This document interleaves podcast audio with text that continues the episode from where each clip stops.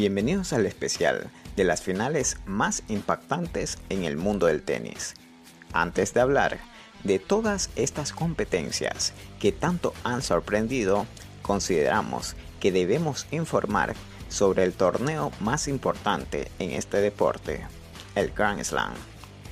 Keitel, José, ¿cómo están? Hola Francisco, ¿cómo estás? Bueno, yo me encuentro muy bien, la verdad estoy muy contenta porque esperaba con muchísimas ansias compartir un programa como este junto a ustedes. Hola, ¿qué tal? Buenas tardes. Sí, así es. La verdad, esperamos que disfruten este podcast. Aquí hablaremos sobre tanto la vida, carrera y experiencias de algunos de los tenistas más grandes e importantes de la historia. Antes que nada, Francisco, tú que sabes un poquito más de esto, ¿qué es el Grand Slam? El Grand Slam está constituido por los cuatro torneos oficiales mayores del circuito internacional, organizados por la Federación Internacional de Tenis, siendo los siguientes, abiertos de Australia, en un suelo duro o de cemento, Roland Garros, polvo de ladrillo, tierra batida o arcilla, Wimbledon, césped, hierba o pasto, abiertos de Estados Unidos, dura o de cemento. Francisco, ¿y tú crees que podrías mencionarnos cuál es la diferencia entre cada cancha? Principalmente en la rapidez y fuerza con la que la pelota toca el suelo, hay terrenos rápidos como arcilla y cemento, y otros en los que la pelota no rebota con tanta fuerza, como en césped. Recordemos que si un jugador o pareja triunfa en cualquiera de estos cuatro torneos, ya sea el US Open, Wimbledon, Roland Garros, o el Australian Open, se dice que ha o han logrado un título de Grand Slam. Son varios los tenistas que han triunfado en este deporte. Podemos nombrar muchos, pero creemos que estos son los más relevantes, ya sea por su carrera deportiva e incluso vida extradeportiva.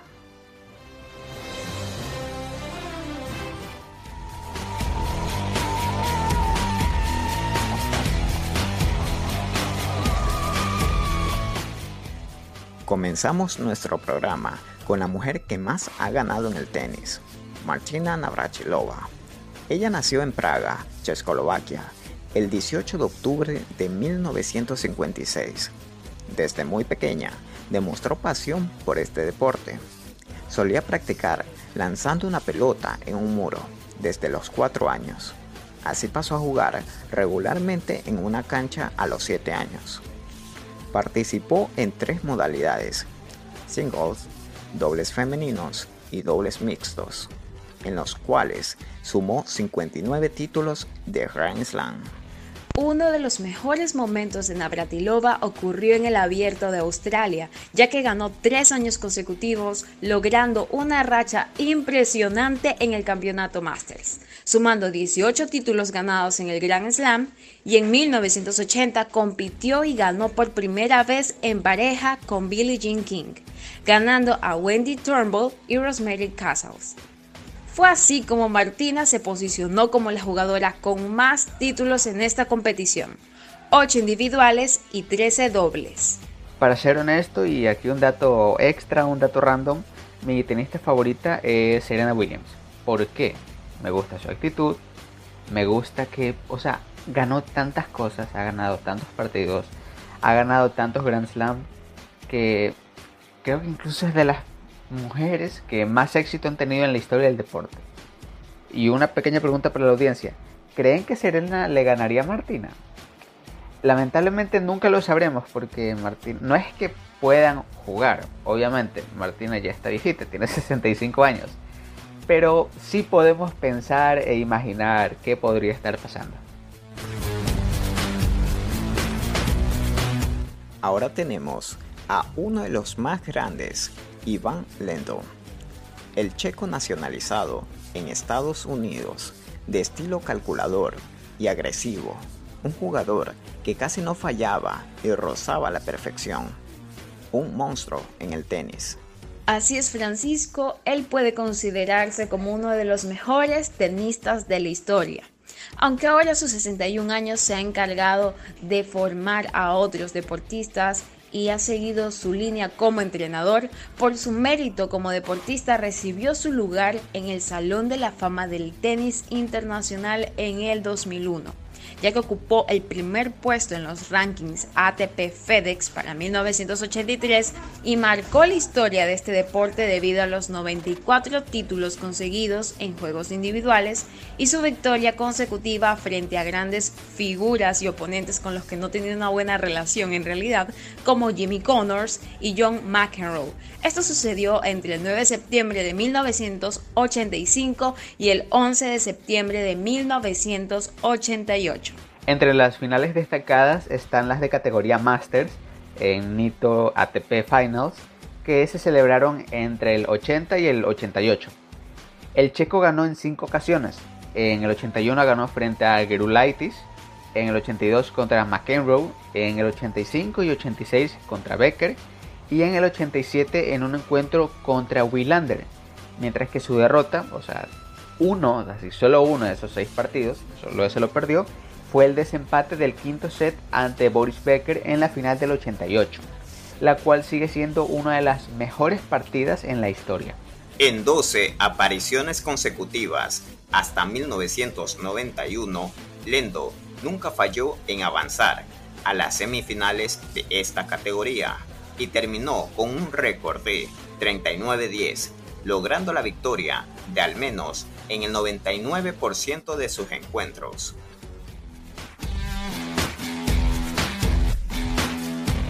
Por otro lado tenemos a Boris Becker, el campeón más polémico de la historia del tenis. Algunos lo recuerdan por sus logros deportivos, muchos en cambio lo recuerdan por su vida fuera de las canchas. Becker nació el 22 de noviembre de 1967 en Leymen. Es un extenista y campeón de varios torneos desde 1985 hasta 1999, año en el que se retiró. Boris Becker fue el tenista más joven en ocupar el top 1 del ranking ATP en enero del año 1991. Además, se dio a conocer al mundo del tenis jovencito, 17 años, 7 meses, y lo hizo en su actuación en Wimbledon en julio de 1985. Para ver lo sorprendente que este señor es, él ganó este torneo sin siquiera ser cabeza de serie, ni mayor de edad. En 1986, Becker logró defender el título de Wimbledon. Recordemos a él le gustaba Wimbledon, fue de lo que más jugó y obviamente lo que más ganó. Él lo hizo con una maravillosa victoria frente a Ivan Lendl.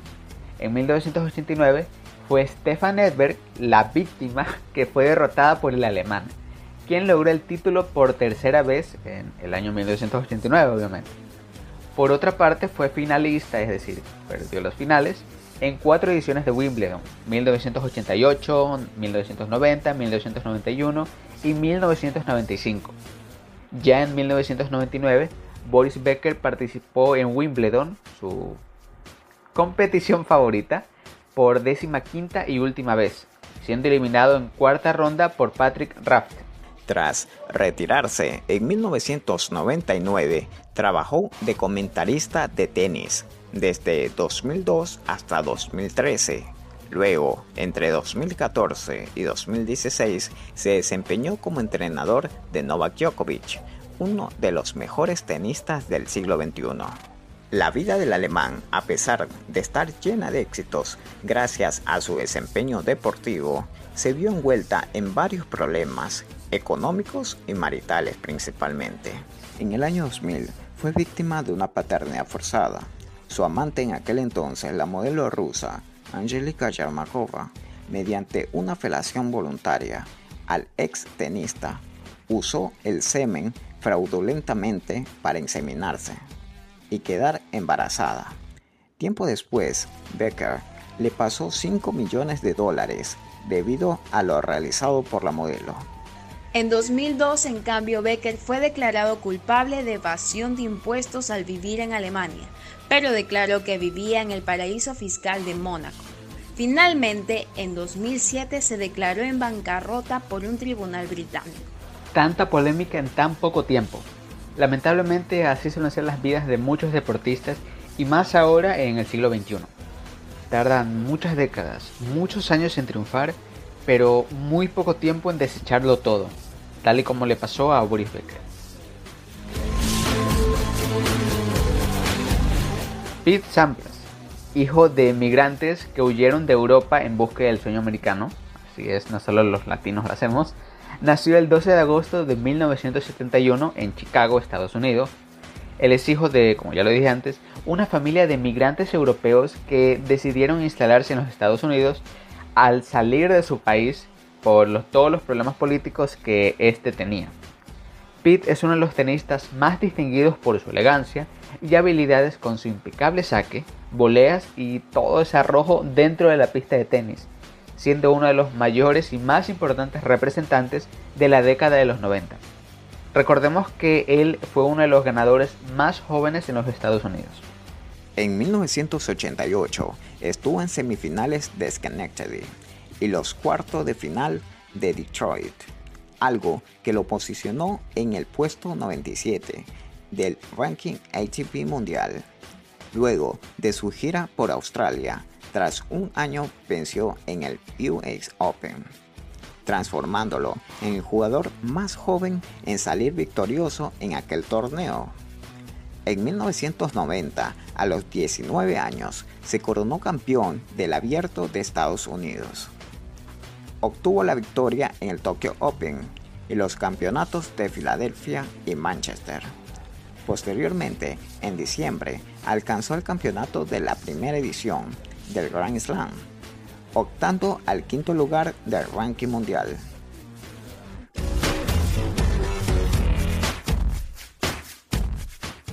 Venus Williams, la hermana de Serena, mi tenista favorita, como ya le dije antes. Venus, prodigio del tenis, nació el 17 de junio de 1980 en Linwood, California, eh, o sea, Estados Unidos. De pequeña, ella vivió en la comunidad pandillera de Compton, en California, en una casa muy humilde. Su padre Richard solía llevar a sus cinco hijas a las canchas de tenis, entre ellas Venus y Serena, con la esperanza que algún día, al menos una de ellas cualquiera, pudiera alcanzar gloria deportiva y poder así mudarse a un lugar mejor, que siendo honesto, pudo haber sido cualquier otro lugar.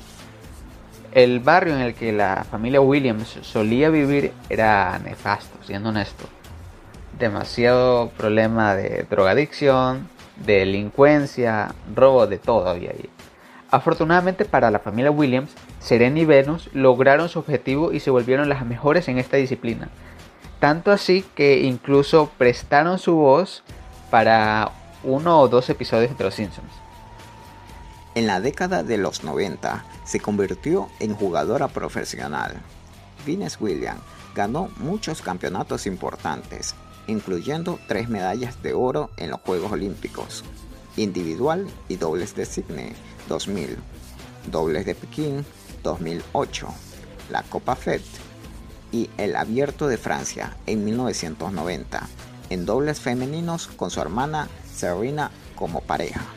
Pero Francisco, José, tenemos que recordar que Venus no es una chica más. En febrero del 2002, Venus hizo historia al ocupar el ranking número uno en singles de la clasificación mundial de la Asociación Femenina de Tenis, siendo la primera tenista de color en liderar la clasificación mundial.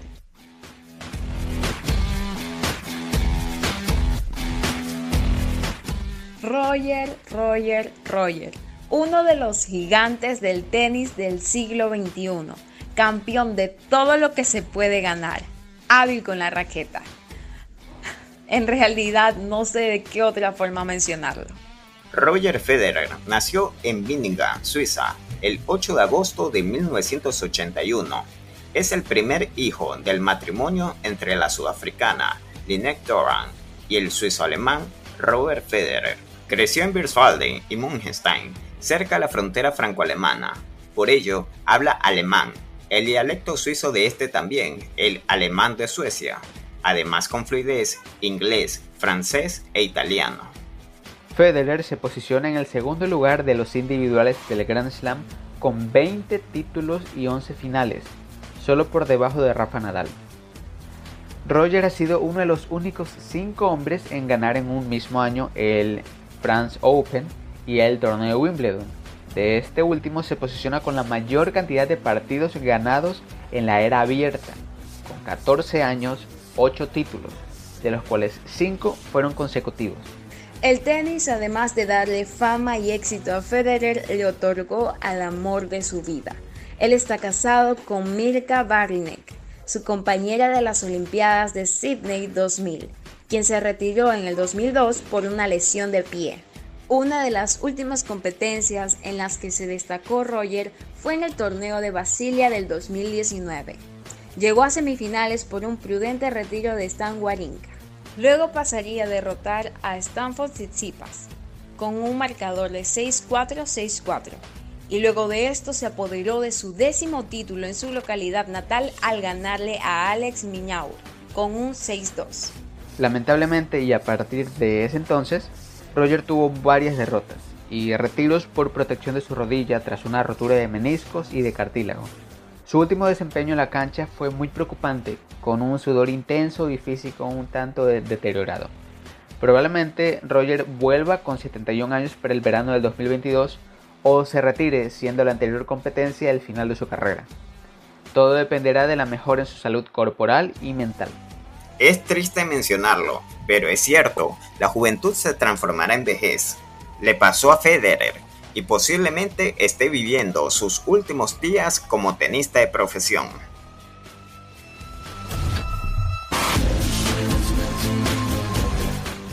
Orgullo español. Primero está Iniesta, luego el clásico entre Madrid y el Barcelona y luego está él.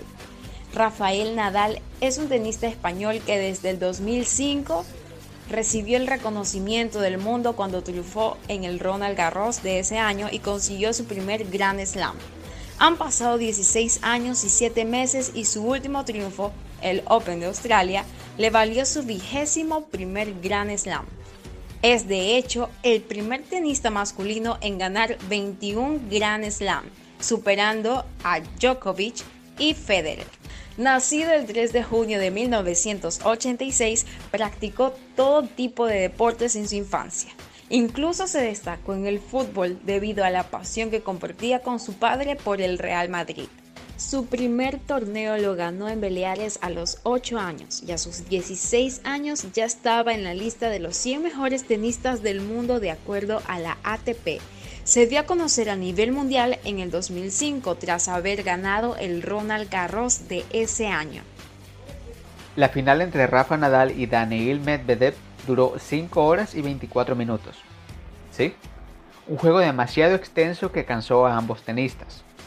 Mientras Nadal pedía la toalla con hielo en los descansos, ya que literalmente sus piernas no daban, Medvedev pedía la asistencia y la presencia del fisioterapeuta. Al igual que en partidos anteriores, Nadal empezó sacando y el primer juego se alargó 7 minutos. Le afectó jugar de noche debido a que daba botes más bajos, con los que el ruso sacó ventaja en los dos primeros tantos. Francisco, tú que conoces mucho más de este partido, incluso lo viste, ¿qué pasó en esta final? Pasaron muchas cosas después de una doble falta que representó tres breaks seguidos. Daniel Medvedev demostraba una tardanza al impactar la pelota. Fue cuando vimos a un Rafa que le costaba mantenerse, pero que logró hacer dos remontadas a su oponente. La gente influía en el moscovita, pintando entre saques una extracción de parte del público, que tenía como favorito al español. Para el final, Nadal parecía no creérselo, porque dio un saque más y luego de unos segundos había obtenido el 7-5 venciendo a su contrincante.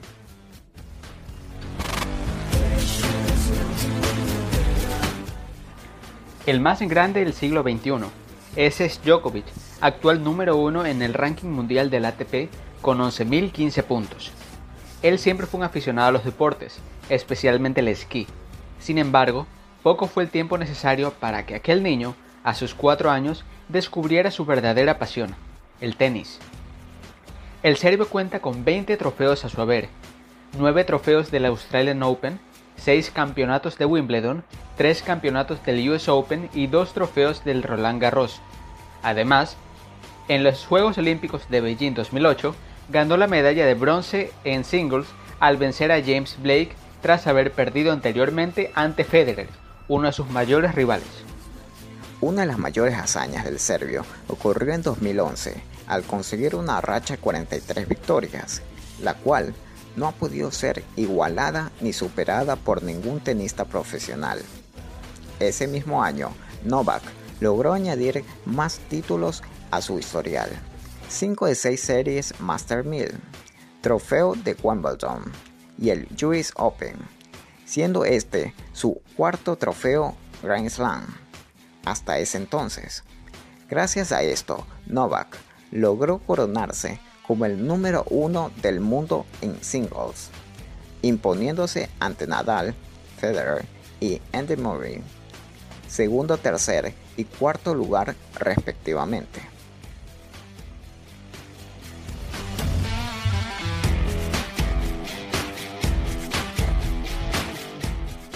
Japonesa de nacimiento y para muchos, latina de corazón. Esa es Naomi Osaka. Ella nació el 16 de octubre de 1997 en Japón. Tenista japonesa, de madre japonesa y padre haitiano. Actualmente ocupa el puesto número 85 en el ranking ATP femenino en singles, siendo 2019 su mejor año obtuvo el primer lugar en dicho ranking tras haber ganado varios torneos de talla internacional, los cuales serán mencionados luego. Uno de los primeros títulos que obtuvo Saka fue en el Grand Slam del 2018 ante una de las mejores tenistas de la historia, Serena Williams. Una victoria un tanto agridulce, ya que el público se volcó ante ella porque querían que Serena ganara el partido. Antes, durante y después de la victoria de Naomi, ella reconoció haberse sentido avergonzada y humillada, algo que provocó que el rostro de la japonesa se inundara en lágrimas. Con cuatro títulos de Grand Slam ganados, ella es la primera y única tenista asiática en haber alcanzado el primer lugar del mundo en singles. Además, ella fue campeona del US Open 2020 y el Australian Open del 2021.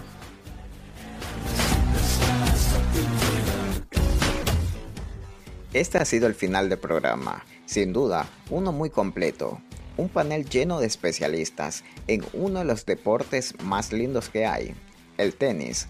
Recuerden seguirnos en nuestras redes sociales, nos puedes encontrar en Facebook, Twitter e Instagram como y Ace Ecuador. Hasta la próxima.